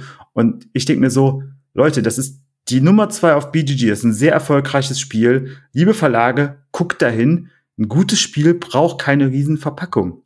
Wir, wir brauchen die, die Luft wollen wir alle nicht. Also die meisten von uns wollen die Luft, glaube ich, nicht haben. Gerade bei den vielen Spielenden sind wir über jeden Zentimeter froh, den wir im Regal sparen können. Definitiv. Definitiv. Ja. So, dann vielleicht jetzt noch kurz die, äh, die Frage, was würdet ihr wem empfehlen? Lancashire, Lancashire oder Birmingham? Simon, du hattest Also eben wenn schon. wenn äh, es ein geübter Spieler ist, auf jeden Fall Brass Birmingham, weil er da einfach noch ein bisschen mehr taktischen Tiefgang hat. Ähm, wenn man jetzt den Einstieg in die komplexeren Spiele sucht, dann würde ich vielleicht tatsächlich dazu tendieren, Lancashire zu nehmen, ähm, weil es halt einfach doch noch mal einen Ticken einfacher zu spielen ist. Ich würde immer Birmingham empfehlen, weil ich glaube, dass man, wenn man Anfängerspieler ist und dann hat man vielleicht die höhere Hürde am Anfang, aber man wird wahrscheinlich nachher doch sowieso immer nur Birmingham spielen. Ja, und also laut Komplexitätswertung sind das ja 0,04 Punkte. Ob sich das, und also ich persönlich finde die, äh, also ich habe damals überlegt, welche kaufe ich. Also erstens fand ich diese Bierfässer niedlich und zweitens ist das Cover aus meiner Sicht von Birmingham um Längen hübscher als das von Lancashire. Ja. Äh, daher habe ich mich äh, dafür entschieden. Also ich, ich bin da fest von überzeugt, dass, ähm, dass es eigentlich keinen Grund gibt für, äh, außer man möchte eine Sammlung voll haben, Brass Lancashire zu kaufen. Ohne dass ich es gespielt habe. Aber das, was ich so gelesen habe und so, ist es doch so, dass das äh, Birmingham einfach die bessere Variante der beiden Spiele ist. Was halt einfach geil wäre, hätten sie es gemacht wie bei Dark Ages, dass du einfach beide Pläne aneinanderlegen kannst und dann zu acht. Oh, ja, ja, ja. Ja, kann man ja vielleicht mal so eine, äh, so eine Frankenstein-Variante machen. Können wir ja mal Boah, ausprobieren. Alter. Äh, Ich weiß gar nicht, ob die, äh, ob die von der, von der Lage her, ich müsste mal gucken, ob die da irgendwie überhaupt aneinander passen würden, aber das wäre halt einfach, Uiuiui. das wäre tödlich. Das äh, glaube ich auch. Ja, okay. Ja, also im Grunde so ganz klar kann man also äh, zum einen, okay, vielleicht ist der Einstieg mit Lancashire äh, etwas, etwas einfacher. Ja, Simon? Also, was natürlich auch noch ein Stück weit für Lancashire vielleicht spricht, dass es nicht ganz nutzlos ist, dass es halt tatsächlich auf Platz 20 in der BGG äh, Top 100 ist. Weil da ist es ja nicht umsonst. Das heißt, es hat schon seine Fanbase. Ja, ja, auf jeden Fall. Ja, Also ich würde natürlich auch immer ähm, Birmingham bevorzugen, aber ich glaube, wenn du 20 Mal Birmingham gespielt hast, zwischendurch mal wieder ein, zwei Partien Lancashire für die Abwechslung. sorgt einfach dafür, dass in eurer Gruppe beide vorhanden sind und dann könnt ihr das. Genau. Also ihr merkt schon, äh, wir können nicht sagen, kauft auf jeden Fall das hier und dann ist gut, sondern äh, das andere ist genauso äh, reizvoll zwischendurch. Also ja, ich würde dann spontan sagen, geht einfach nach der Optik. Was gefällt euch lieber? Wollt ihr ein Schiffchen haben oder wollt ihr kleine Bierfässer haben? Wollt ihr so einen industriellen Magnat mit äh, Zylinder und Pfeife haben oder wollt ihr äh, den Blick auf, auf die Gosse haben, wie bei Birmingham? so, das äh, und danach geht ihr und dann äh, Und für alle. Liverpool-Fans, die müssen halt dann Brass Lancashire spielen. Ja, oder so. Gehst einfach danach. Ganz einfach. Aber wer ist schon Liverpool-Fan? Äh, ich. Das ist ein anderes Thema, Dennis. Das machen wir nicht hier auf. Kein fußball Gut, äh, dann kommen wir jetzt zu dem äh, Bereich, was uns nicht so gefällt. Dennis, du darfst direkt anfangen. Dir liegen doch Dinge auf dem Herzen. Ich merke das doch. Ja, und zwar ähm, die Regeln, das, Re nein, das Regelheft ähm, ist im Deutschen zumindest nicht auf dem Niveau, wie das Spiel ist. Da gibt es eine Diskrepanz für mich. Und zwar sind die, das Regelheft, das Deutsche, ist für mich maximal mittelmäßig. Und zwar aus mehreren Gründen. Also aus einem bestimmten Grund. Und zwar, es werden Dinge nicht explizit an der, ähm, an der Sache selber erklärt, sondern irgendwo mittendrin. Als Beispiel, ähm, es gibt für ähm, Orte, die miteinander verbunden sind, gibt es Punkte anhand der Verbindungsplättchen, Symbole, die auf dem Ort, auf den beiden verbundenen Orten sind. Das heißt, habe ich auf einem Ort drei und auf dem anderen vier dieser äh, Plättchen und Verbindungs ähm, äh, die Plättchen verbunden und habe diese Symbole da drauf. Dann kriege ich, äh, was habe ich gesagt, drei und vier, dann kriege ich sieben Punkte für meine Verbindung, die ich zwischen diesen beiden Orten habe. Aber wenn ich nicht, mich nicht mehr daran erinnern kann, weil vielleicht das Spiel jetzt auch schon ein Jahr oder zwei her ist und ich dann auf diese Plättchen gucke und überlege, meine Güte, wofür waren nochmal diese Symbole da? Dann muss ich wissen, dass die für die Wertung sind, weil ansonsten steht das nirgendwo. Das heißt, auch wenn das Regelwerk jetzt nicht so super dick ist, auch ist überhaupt nicht dick, aber dann fange ich an, da durchzublättern und zu Es gucken, sind wo ist das Seiten. nochmal Ne? erklärt. Nur, äh, es sind zwölf Seiten, Dennis. Kleingeschriebene Seiten. Zwölf Seiten. Z- Mit kleingeschriebenen Seiten. So. Quadratische zwölf Seiten mit vier So. Bildern. Gut. Ja, Der Dirk genau. liest die gerade. Ja. Ja. ähm, und, ähm, und da kann man halt leicht was übersehen und das ist schon frustrierend und ich finde, das hätte man besser lösen können, indem man, es hätte gereicht, auf den, wo die Plättchen oder die Bauaktion erklärt wird, wo einfach gezeigt wird, diese Symbole gehören zur Wertung, du kriegst sie da erklärt. Whatever. Ähm, oder du hast hinten äh, eine Übersicht drin, wo das äh, drin erklärt ist. Oder wie auch immer. Die Anatomie des Blättchens oder so. Irgendwie sowas. Das ist ja. nicht, das ist nicht gut erklärt. Das ist einfach, also nicht gut ist gar nicht erklärt.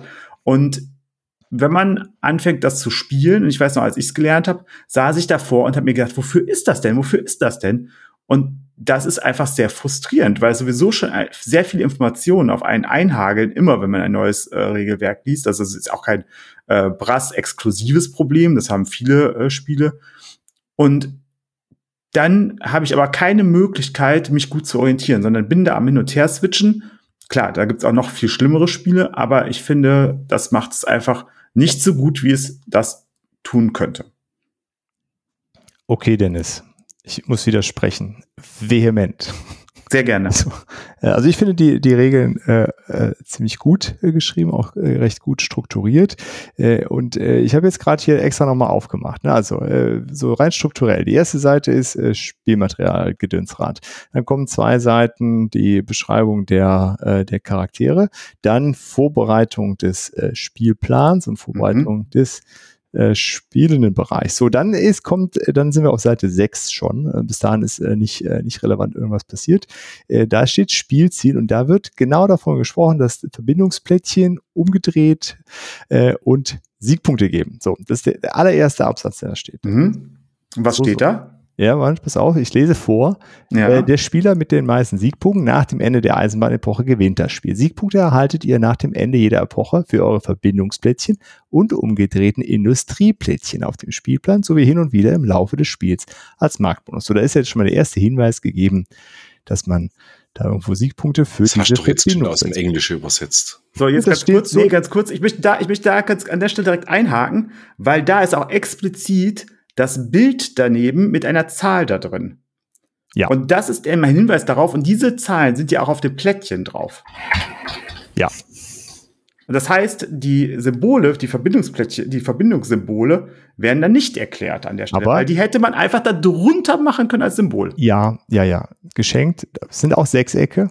Also äh, ich, ich möchte nur darauf, also ich, ich höre deinen Punkt, Dennis, und ja, man hätte das da noch hinzufügen können, aber ich möchte nur sagen, ich finde, das ist Jammern auf ganz hohem Niveau.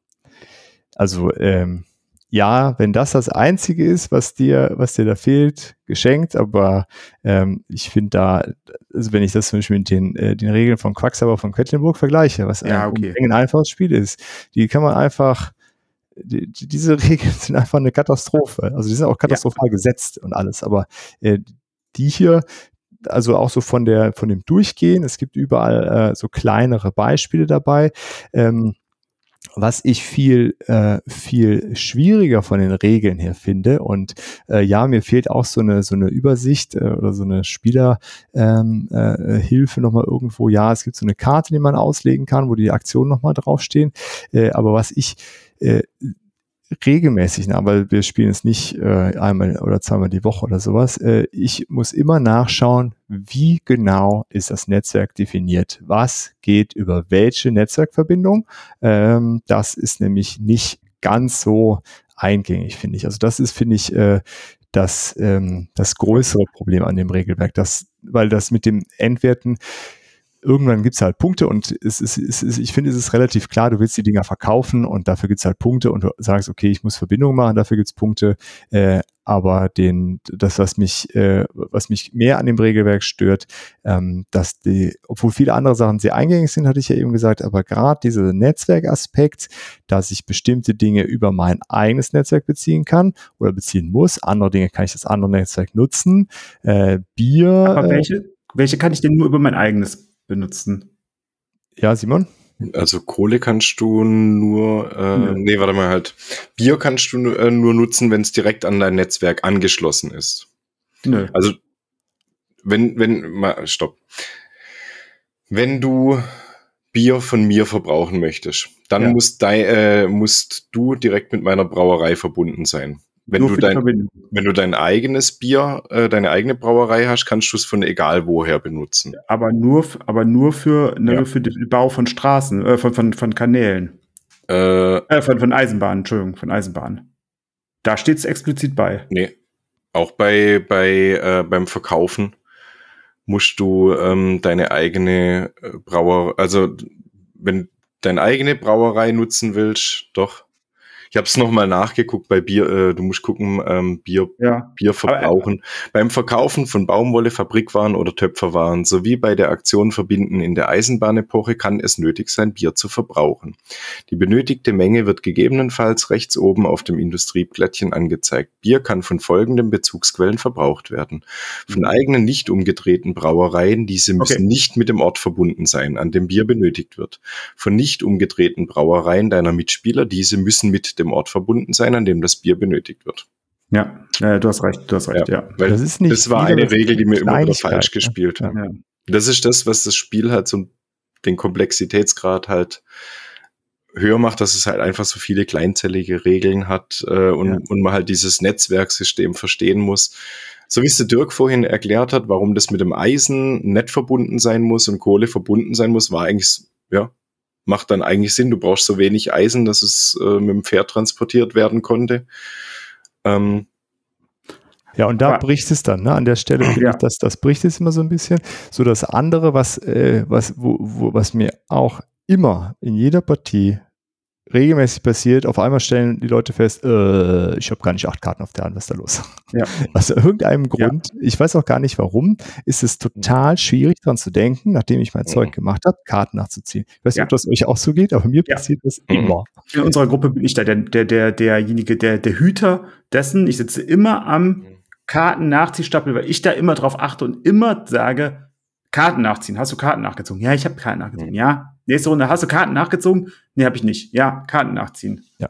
Meine Frau habe ich gestern Abend erst wieder beobachtet, die macht ihre Züge und erst wenn sie ihre Züge fertig hat, legt sie ihre Karten hin. Und ich gesagt, gewöhn dir doch ja. einfach an, du machst, ich mache jetzt den und den Zug, ich lege diese Karte ab. Ich mache den und den Zug, dafür lege ich diese Karte ab. Wenn ich alles fertig habe, dann ziehe ich zwei Karten nach. Aber bei ihr ist dann jedes Mal, jetzt muss ich erst mal überlegen, welche Karte lege ich jetzt ab. Dann denke ich mir so, ey, leg sie doch einfach gleich. Ja. Ja. ja. Ja, das ist, ähm, das ist tatsächlich ein, äh, ist ein, ist ein guter Punkt. Das ist irgendwie, also nochmal zu dem Netzwerk zu kommen. Also ich verstehe nicht, warum man nicht einfach gesagt hätte, das Bier muss verbunden sein. Jucking, ob von dir oder von anderen. Also macht da einfach keine Unterscheidung, dann wäre es eindeutiger auch in den Regeln gewesen. Ich glaube, ja, damit will man das da, damit will man, glaube ich, die Balance ein bisschen herstellen. Weil ähm, es ist schon, es gibt nicht so viele Möglichkeiten, Brauereien hinzubauen. Ähm, und wenn du dann tatsächlich, äh, als mal angenommen, du hast deine, deine Baumwollfabrik in Birmingham gebaut und ich habe mir jetzt bei Cannock oben meine Brauerei hingebaut und ich habe da echt ewig gebraucht, um mir die hinzubauen. Und du schnappst mir dann vor der Nase mein Bier weg, ohne Verbindung, ohne alles. Ähm, ich denke mal, das ist einfach so ein Balancing. Ding. Aber deswegen, genau, deswegen würde ich ja sagen, also am besten wäre es bei Bier, du brauchst immer eine Verbindung, egal was ist. So, das wäre halt einfach, ist ja, ist ja auch egal. Ich habe ja Zeit, ich hab ja Zeit und Geld, also ich habe ja Karten, eine Karte investieren müssen, um das zu bauen und musste Rohstoffe investieren, um das zu bauen und du schnappst mir das dann einfach vor der Nase weg. Und in dem Fall beim Bier kann ich es halt echt verstehen, weil du guckst dann ja echt übelst in die Röhre. Wenn du das dringend brauchst, um was zu verkaufen, dann finde ich, zu sagen, hey, das muss zumindest verbunden sein, ähm, genau. ist eigentlich fair. Genau, ja, das meine ich ja. Immer, aber, aber auch mit dem eigenen. Nee, beim eigenen, ich habe ja schon was investiert dafür. Und der andere muss halt dann zumindest bei Kohle ja genauso und so. Also ist ja auch egal. Also thematisch ist auf jeden Fall eher. Ja, aber Kohle kann ich mir jederzeit vom Markt holen. Und Eisen kann ja. ich mir auch jederzeit vom Markt holen, aber Bier halt nicht. Ein Biermarkt gibt's nicht. Daher ja, ist ja auch, ist ja auch, verstehen. Ja, ich, ich, ich finde es ich find's vielleicht, äh, also ich finde es äh, anders äh, irgendwie eingängiger und ich glaube, es würde auch nicht so viel am Spiel ändern. Ähm, aber das mit den Karten ist auch ein guter Punkt. Ähm, und äh, deswegen versuche ich eigentlich immer darauf zu achten, die Karten offen hinzulegen, auf nebeneinander zwei Karten, damit man sieht, die Person hat zwei Karten abgelegt.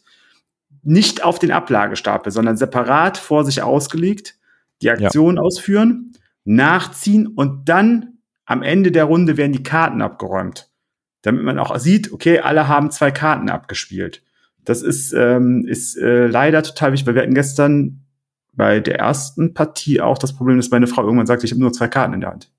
Ja. Habe ich mich nicht darauf geachtet. Ja. ja.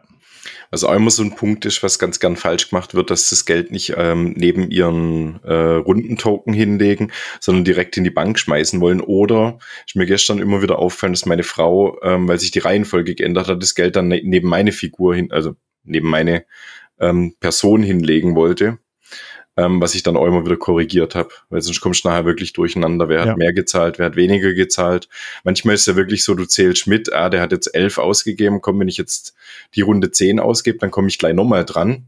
Dann ist es vielleicht ein, manchmal sinnvoller, einfach mal weniger ja. auszugeben und den ja. Doppelzug zu machen. Das ist eine Sache, die sehr schön an dem Spiel ist, finde ich. Genau diese Möglichkeit, nämlich zu sagen, okay, ich, ich mache jetzt vielleicht in dieser Runde gebe ich sehr viel Geld aus, weil ich möchte halt einfach große Sachen bauen. Ich weiß, dass ich gleich als letzter bin, damit muss ich leben. Mach dann vielleicht nur zwei äh, Verbindungen, die ich bauen wollte, die sind sehr günstig um dann in der Runde danach, also in der dritten Runde, wieder der Erste zu sein. Genau, und damit dann das zu nutzen. Also diese, diese, dieses Vorausschauende, also als reiner Bauspieler kannst du es spielen, aber als Vorausschauender wirst du noch mal ganz andere äh, als Vorplanung mit der Vorplanung du einen ganz anderen Genuss in diesem Spiel entwickeln, weil du halt sagen kannst, okay, ähm, ich versuche das jetzt auf diese Art und Weise zu machen, um sich dann noch mehr zu ärgern, wenn jemand denselben Plan hatte und einfach in dem Zug auch nur zwei, zwei äh, Routen gelegt hat. Und das ist nämlich dann das Ding, wo man sich denkt so, ach krass, das war ein total guter Zug, weil jetzt komme ich, kommen wir in der, also wir bleiben dann im Verhältnis gleich. Also die Person, genau. die dann vor mir dran war, ist auch weiter vor mir dran. Und das ist total super gemacht. Und dann so diese Angst auch zu haben, oh, ich habe jetzt mein, mein, mein Fass vielleicht da stehen und jetzt äh, kann äh, mein Mitspieler äh, einfach da eine Verbindung hinbauen und dann ist der mir mein Fass weg kann ich verstehen. Das ist total super. Äh, Im Zweifelsfall da, entwickeln und verkaufen, das kostet gar nichts. Genau, das geht auch. Ja. Äh, manchmal geht das Verkauf nicht, aber entwickeln geht dann äh, auf jeden Fall. Oder einen Kredit nehmen, das ist nämlich ein Punkt, ähm, was ich gerade äh, auch nochmal sagen wollte. Das ist zum Beispiel was, wenn ich als Dritter äh, in der ersten Runde drankomme, dann überlege ich mir häufig, ob ich nicht gleich am Anfang den Kredit nehme. Ja. Ähm, und dann halt einfach äh, die nächste Runde anfangen kann und dann halt mehr Kohle zur Verfügung habe und gleich richtig loslegen kann. Das ist übrigens ein, sehr, sehr kluger Schachzug, weil man muss zwar drei bezahlen, dann nach der ersten Runde, wenn man Kredit äh, bekommen hat, weil man auf minus drei dann startet, dann muss man drei zurückgeben. Aber man muss auch nur drei Schritte machen, um wieder auf null zu sein, wohingegen ab dann man immer mehrere Schritte braucht, um eine Stufe auf und abzusteigen. Dadurch genau. ist äh, das Kreditnehmen am Anfang, finde ich, deutlich lohnender als das Kreditnehmen äh, äh, im Mittelteil des Spiels. Ja, wobei dann in der Regel so viel Einkommen da ist, dann ist auch, auch nicht so schlimm, aber äh, überhaupt Kredit nehmen ist, ist gar kein Problem, finde ich. Äh, das muss man den gerade Leuten, die das das erste Mal spielen, auch aktiv äh, an, an äh, anraten. Nehmt den Kredit auf. Es ist vollkommen egal, also nicht ist es vollkommen egal, ihr müsst, ihr braucht dieses Geld. Ja. Äh, Und ihr kriegt keine Minuspunkte dafür. Richtig, es ist nicht genau. dramatisch oder so. Genau. Ja. Ähm, nee, ist auf jeden Fall, äh, was du eben auch schon mal angedeutet hast, Simon, äh, man kann in dem Spiel, jemand, der in dem Spiel das oft gespielt hat, der wird richtig gut. Und das merkt man auch. Äh, gut, das ist jetzt kein Negativpunkt, vielleicht für die eine oder andere, aber ähm, okay, was haben wir denn noch? Also jetzt haben wir ja im Grunde so ein paar ähm, ja, so, so finicky äh, Regelaspekte, die einem manchmal auf die Füße fallen, wo man so ein bisschen darauf achten muss. Genau. Aber auch das würde ich sagen, im Endeffekt, auch wenn wir uns jetzt so ein bisschen äh, da äh, pikiert haben, immer noch jammern auf hohem Niveau, oder? Absolut. Da stimme ich dir vollkommen zu. Und äh, ja, genau. Und das, also ich glaube, es ist das, was ich auch meinte. Ne? Wenn das jetzt in einem Spiel wäre, wo es mir vielleicht vollkommen egal, also dass ich mich über so Punkte überhaupt echauffiere, in Anführungsstrichen, liegt ja daran, dass ich das Spiel unheimlich stark finde und unheimlich toll finde. Und das mich so ein bisschen ärgert, weil ich nah an dem perfekten Spiel vielleicht wir dann dran wären für mich. Ähm, das ist wahrscheinlich mit das beste Eurogame, was ich, für wie ich finde. Also es gehört auf jeden Fall in meine Top 3 der harten Eurogames auf jeden Fall mit rein. Und das ist dann was, was mich was mich dann vielleicht emotional mehr ärgert, als es eigentlich ärgern sollte. Und ich ja, weil auch der Rest so sehr elegant irgendwie genau. ist. Die Sachen einem dann irgendwie auffallen. Genau. Aber Simon, du wolltest auch noch was dazu sagen. Also was man auch noch sagen könnte, wenn man wirklich suchen will, wenn man halt wirklich Pech hat mit den Karten und es ist mir auch mal passiert, dass ich halt in der ersten Runde dreimal die gleiche Karte hatte. Dann bist du halt schon sehr festgelegt, wo du anfängst. Natürlich ist schön, wenn man am Anfang die freie Wahl hat, wo man anfangen kann, äh, von, von wo aus man sich entwickelt. Ich glaube, der, der, der erste Zug, ähm, wo, wo baue ich mein, mein erstes Gebäude hin, von wo aus breite ich mich aus, das ist schon sehr wichtig. Ähm, und wenn man da halt jetzt einfach, blödes Beispiel, äh, zweimal Stafford und einmal Burton on Trent oder sowas kriegt. Das ist ja, so in der äh, Mitte, ja. So eher, eher in der Mitte, eher so ein bisschen weg vom Geschehen. Du kommst nicht schnell an die Märkte ran. Ähm, teilweise kannst du in der ähm, Kanalepoche keine Verbindungen dann irgendwie an die, an die anderen Städte hinlegen. Ähm, das kann dann schon ein Nachteil sein, aber das könnte ja genauso gut im Dennis passieren, dass er einfach äh, die Karten kriegt. Ja, Dennis. Ja, und äh, aber dazu, ich glaube trotzdem, also mir, die Situation hatte ich noch nie, dass das wirklich so schlecht war, dass jemand sagt, ich habe überhaupt gar keine Möglichkeiten, irgendwie an den Rand ranzukommen, an die Märkte ranzukommen.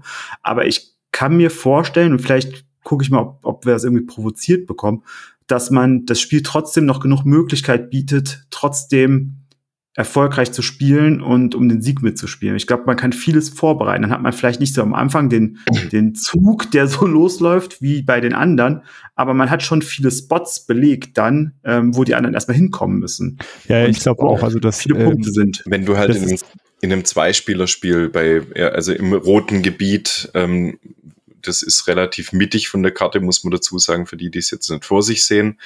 Ähm, wenn man da halt anfangen muss, weil man halt keine gescheiten Karten kriegt, dann ist man halt relativ weit weg von den Märkten, was eigentlich immer Sinn macht, sich an die Märkte anzuschließen, weil man halt einfach über den Weg auch Kohle beziehen könnte, wenn man jetzt keine eigenen äh, Bergwerke hat.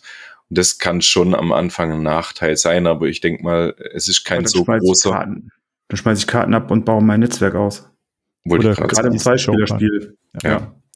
Ja, ich, ich würde auch sagen, das ist, das ist trotzdem ein guter Punkt, Simon, finde ich, weil ähm, ja, man zieht halt Karten äh, und äh, ja, alles mit Karten ziehen ist eben so ein bisschen äh, Glücksfaktor. Man hat auch immer so eine Übersicht, wie viele Karten es überhaupt von allem gibt. Äh, äh, nichtsdestotrotz ist das, glaube ich, alles noch möglich, aber äh, bei sowas sagen wir mal so, wenn, wenn, das, wenn man das spielt mit jemandem, der gerade einsteigt oder äh, einer Person, die, die das das erste Mal spielt, dann kann man ja immer noch so einen Mulligan machen. Ne? Dann das ist ja auch, auch dann kein Problem. Ähm, ansonsten äh, gute spielende, äh, gute Spielerinnen da äh, kriegen das, glaube ich, dann ausbalanciert, weil hinten raus äh, kann das sich dann nochmal ein bisschen drehen. Aber ja, das ist auf jeden Fall etwas, was man auch dabei äh, noch beachten muss. Ansonsten würde ich auch sagen, ich hatte auch so in der Vorbereitung nämlich überlegt, ich finde auch, Brass äh, ist nah an dem perfekten Spiel, so von der Eleganz, von dem, was in dieser Verpackung drin ist, der Spieltiefe, den Möglichkeiten, die man da hat und auch der ja, dem im Grunde doch recht minimalen Design, äh, ja, und diese paar kleineren Stolpersteine, die da irgendwie drin sind, die, die verderben es einem dann äh, an der Perfektion so ein bisschen. Ja, Simon. Die Zugänglichkeit hast du vergessen. Das ist schon sehr gut zugänglich. Ja, auf jeden Fall. Doch, doch. Das Deswegen, haben wir ja eben schon äh, festgestellt. Ja, also das, das hat echt deutlich mehr auf der Habenseite. Und ich glaube, die Negativpunkte, die muss man wirklich mit der Lupe suchen. Also da. Ja.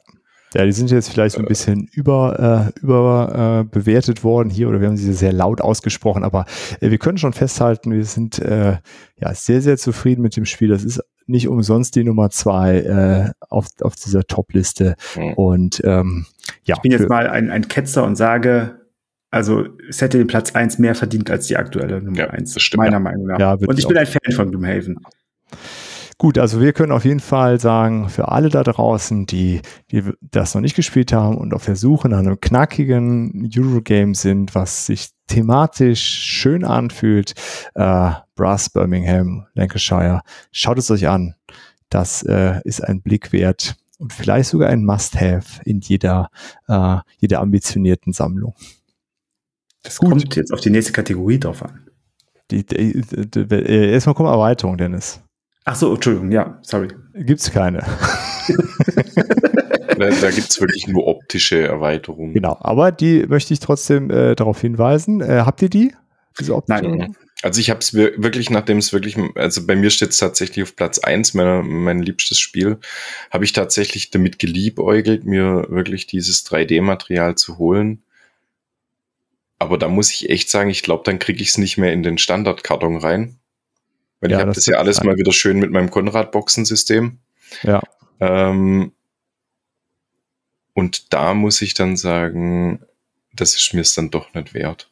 Also es sieht einfach cool aus. Ich glaube, wenn, wenn du das vielleicht einem begnadeten Maler gibst, der dir die Loks dann noch so ein bisschen schön anmalt oder so, könnte das schon richtig geil sein, aber ich möchte es halt alles schön in der einen Box drin haben und das geht, glaube ich, mit dem zusätzlichen Material dann nicht mehr so ohne weiteres.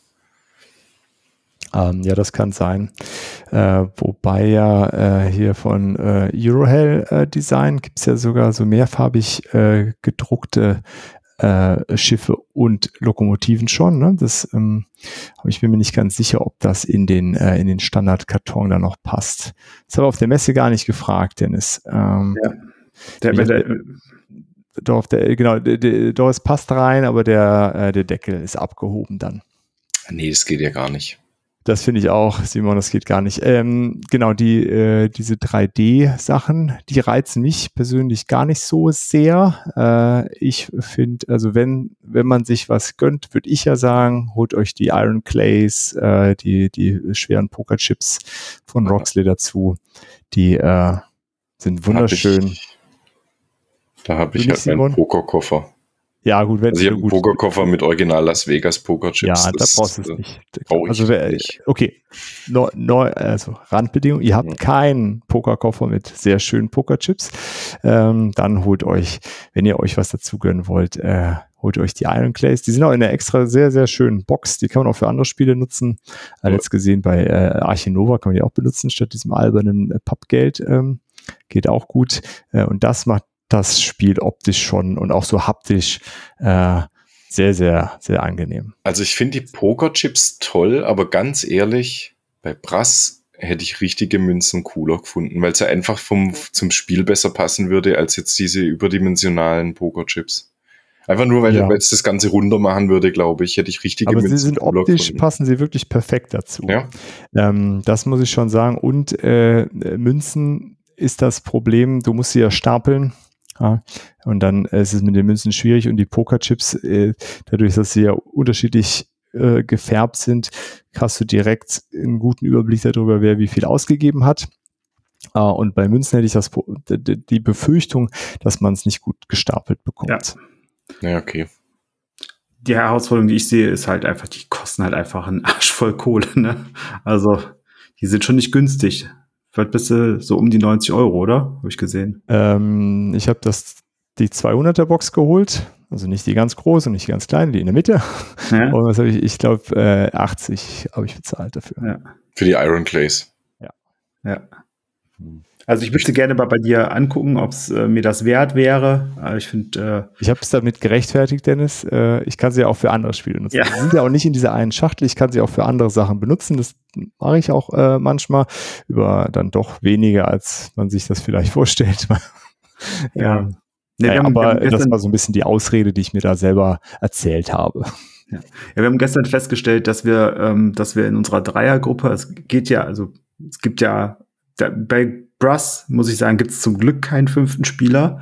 Ich glaube, das ist, äh, das, dann würde ich es, glaube ich, nicht spielen. Das ist ein Spiel, das würde ich nicht zu fünft spielen wollen.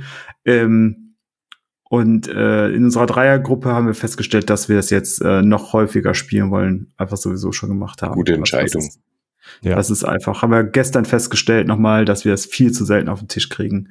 Und ähm, ja, da vielleicht sagen wir auch irgendwann, komm, wir nehmen, wir nehmen die dann dazu keine Ahnung. Also das ist wirklich so ein Spiel, das sollte schon einmal im Quartal auf dem Tisch gewesen sein. Ja, das, ja. das, das ähm, ich werde die Iron Clays das nächste Mal, wenn wir uns sehen, Dennis, entweder äh, hier, dann sind sie sowieso da, wenn wir uns bei dir oder sonst wo treffen, bringe ich sie mit. Ähm, da kannst cool. du einmal einen Blick drauf werfen. Äh, und es sind wirklich sehr, sehr schöne Poker. Hattest die, also, du hattest die im Sauerland dabei, gell? Ja, hatte ja, ich. Genau, stimmt. Ich habe doch gewusst, ich habe die mal in der Hand gehabt. Genau, und die sind, also ich finde die auch, also von der Gestaltung sind die einfach wunderschön, weil die, äh, die, die meisten Original-Pokerchips, die sind ja immer so sehr verspielt und die haben so ein schlichtes Design, diese Dinger. Ähm, ist echt, und daher passen die, finde ich, auch wirklich perfekt äh, zu, zu Brass. Also es tut dem Ganzen optisch auch gar keinen Abbruch. Äh, auch wenn eine Münze auch eine schöne Sache ist. So ist es ja nicht. Ja ich glaube, das ist ein guter Grund, äh, das nächstes Jahr im Sauerland dann nochmal zu spielen. Ja, das haben wir letztes Mal ja nicht gemacht. Das ist genau. äh, nochmal nächstes Jahr auf jeden Fall. Gut, gut. Okay, dann hätten wir das Thema äh, Erweiterung äh, relativ äh, schnell abgehandelt und es ist ja, glaube ich, auch gut, dass es keine Erweiterung gibt. Was, was es noch als Erweiterung, Erweiterung gibt, ist eine Neoprenmatte dafür. Ist natürlich Must-Have, ne? Also. Ja, ja, genau. Nee. nee. ähm, das gleiche also Problem also, passt nicht in den Karton. Ja, ja nee, das, das war jetzt, äh, aber das ist wirklich tatsächlich, also du kannst das eigentlich nur upgraden irgendwie. Ja. Aber es gibt ja. keine Erweiterung. Was ist ein guter Punkt, den haben wir gerade nicht gesagt. Du hast absolut recht, Dirk. Es ist sehr gut, dass es für dieses Spiel keine Erweiterung gibt. Die würde nur erzwungen wirken, meiner Meinung nach. Ja. Also straft mich eines Besseren, also benennt mich gern eines Besseren, aber ich glaube, dass zu diesem Spiel eine Erweiterung nur sehr schwer ähm, rauszubringen ist. Selbst mein Einwurf, die beiden kombinieren zu können, wäre jetzt, nee. Das ist so, wie es ist, ist perfekt. Finde ich. Mach's nicht kaputt, indem du irgendwas dran rumschraubst. Und es ist einfach auch mal schön, wenn man sagt, so, das ist es und damit sind wir zufrieden und es gibt eben also, keine Arbeit. Man, man könnte es natürlich hier an, äh, wer wär's das, wo die ganzen bösen M-Spiele macht, hier verkaufen und dann ähm, äh, einmal das Ganze im Star Wars-Universum, einmal im Herr der Ringe-Universum, einmal in Deutschland spielen lassen. Genau, das geht ja auch. Das, Ganze ja. ausschlachten. Dafür ist es dann wahrscheinlich zu komplex. Gut, kommen wir zu Alternativen. Äh, falls, falls ihr jetzt sagt, Brass, Birmingham, nee, das reizt mich gar nicht, äh, industrielle Revolution finde ich langweilig, ist mir irgendwie doch zu kompliziert, äh, doch zu komplex, oder ihr habt es schon tausendmal rauf runter gespielt und braucht neues Futter. Ähm, ja, was ist uns denn da so eingefallen? Spoiler, es ist uns gar nicht so leicht gefallen, was zu nee. finden. Nee. Also ich habe auch schon gesagt, wenn ich Alternativen wüsste, dann hätte ich sie wahrscheinlich groß. Aber ich, ich habe tatsächlich eine, wo, wo wir draufgekommen sind, habe ich. Die nenne ich jetzt auch, weil es die einzige, die mir noch einfällt. Ähm, und das war tatsächlich Cooper Island. Ja, das habe ich noch nicht gespielt. Das, da kann ich gar nichts zu sagen. Das ist halt ein knallhartes Hero, ne? Ja, mhm. das habe ich gehört. Ja, fühle ich mich wohl. ja.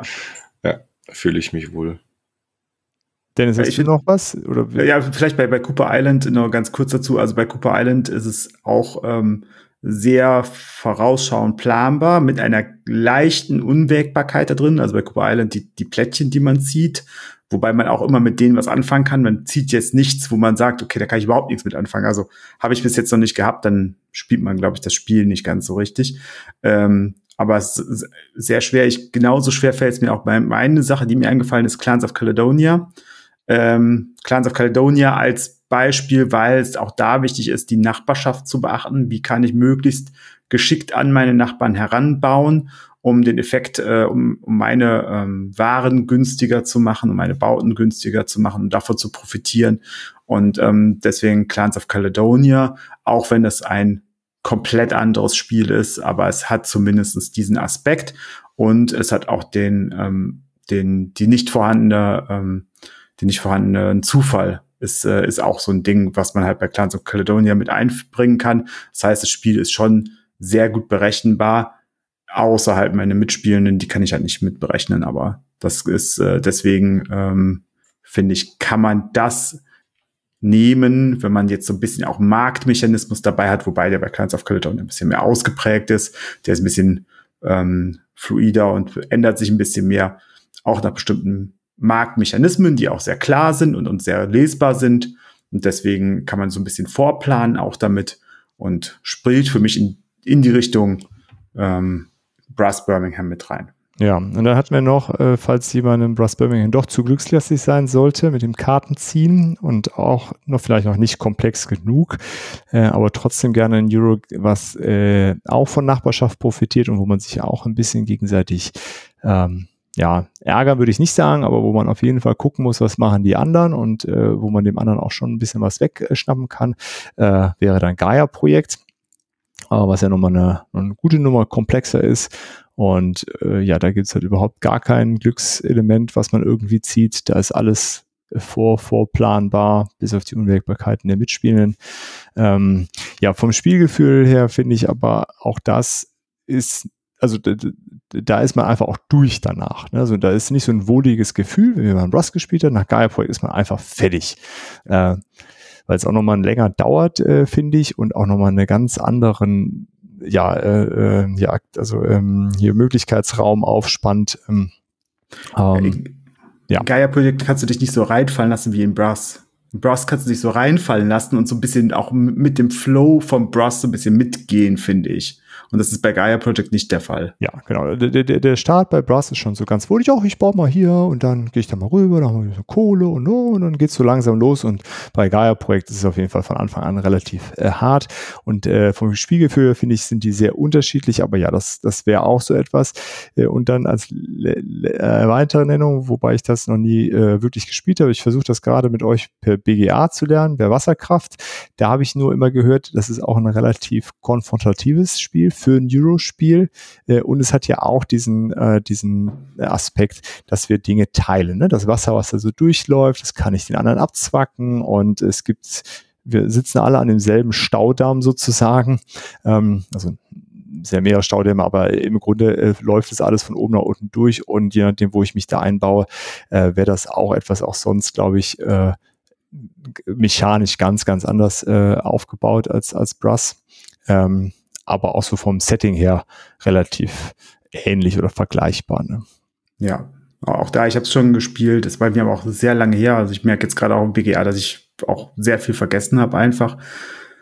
Aber es ist trotzdem, ja, es ist sehr hart, es ist sehr, sehr unverzeihlich. Ähm, also wenn ich was falsch mache und der andere nutzt es aus oder die andere nutzt es aus, dann bin ich schon ordentlich hinten dran. Das kann mir bei Brass auch passieren. Also wenn jemand da sehr erfahren ist und mit äh, jemandem sehr Neues spielt und einfach Lust hat zu zeigen, äh, wer hier die, die, die, das beste Wissen über Brass hat, dann kann das ein sehr frustrierende, wie bei fast jedem genau, Spiel. Auch, äh, die, die haben alle keinen Aufholmechanismus in dem nee. Sinne, diese Spiele. Genau. Ja, aber das ist, ja, also wie, wie du auch schon gesagt hast, also ich habe drüber nachgedacht und ich find's sau, sau schwer, ein Spiel zu finden, was mir dieses Spielgefühl, wie Brass es gibt, vermittelt. Also es ist halt sehr einzigartig, finde ich. Aber ja. das wäre halt jetzt mal ein Aufruf an die Community, wenn euch noch irgendwelche Spiele einfallen, wo ihr sagt, hey, die sind wie Brass, nur anders. Ähm, Schreibt uns doch gerne mal in die Kommentare. Weil, also gerade ich äh, bin immer auf der Suche nach irgendwas Vergleichbarem und ich mag Spiele dieser Art gerne. Ja. Einfach mal in die Comments. Sehr schön. Ja, dann kommen wir auch schon zum Ende einer sehr wohligen, schönen Folge mit euch. Und als Autofrage haben wir uns gefragt, äh, was für ein Spiel würden wir denn gerne nochmal zum ersten Mal spielen? Simon. Also da würde ich auf jeden Fall Coffee Traders gerne nochmal spielen wollen, weil allein das erste Mal auf dem Tisch zu sehen in der vollen Breite war halt einfach gigantisch. Weiß nicht, ob ihr es schon mal gespielt habt, aber das ist ja, ähm, ich habe ja einen zwei auf zwei Meter Tisch im Keller stehen. Und der war halt zu über der Hälfte voll. Es ist, ist halt krass. schon sehr ausladend und sehr viel Holz dabei, ähm, sehr edel verarbeitet und äh, es ist halt, ja, also es kommt auch direkt im Ranking bei mir äh, nach Brass Birmingham, weil es einfach ein richtig tolles Spiel ist. Da freue ich mich, dass es tatsächlich demnächst irgendwann auf Deutsch kommt. Äh, müsste, ist glaube ich sogar schon auf dem Weg nach Deutschland, wenn ich es richtig gelesen habe. Ähm, ich bin nicht im Bilde. Und das Ganze dann mal ein bisschen, hoffentlich mal ein bisschen mehr Beachtung kriegt, cool. die seither gekriegt hat. Sehr schön. Dennis, was würdest du gerne noch zum ersten Mal spielen?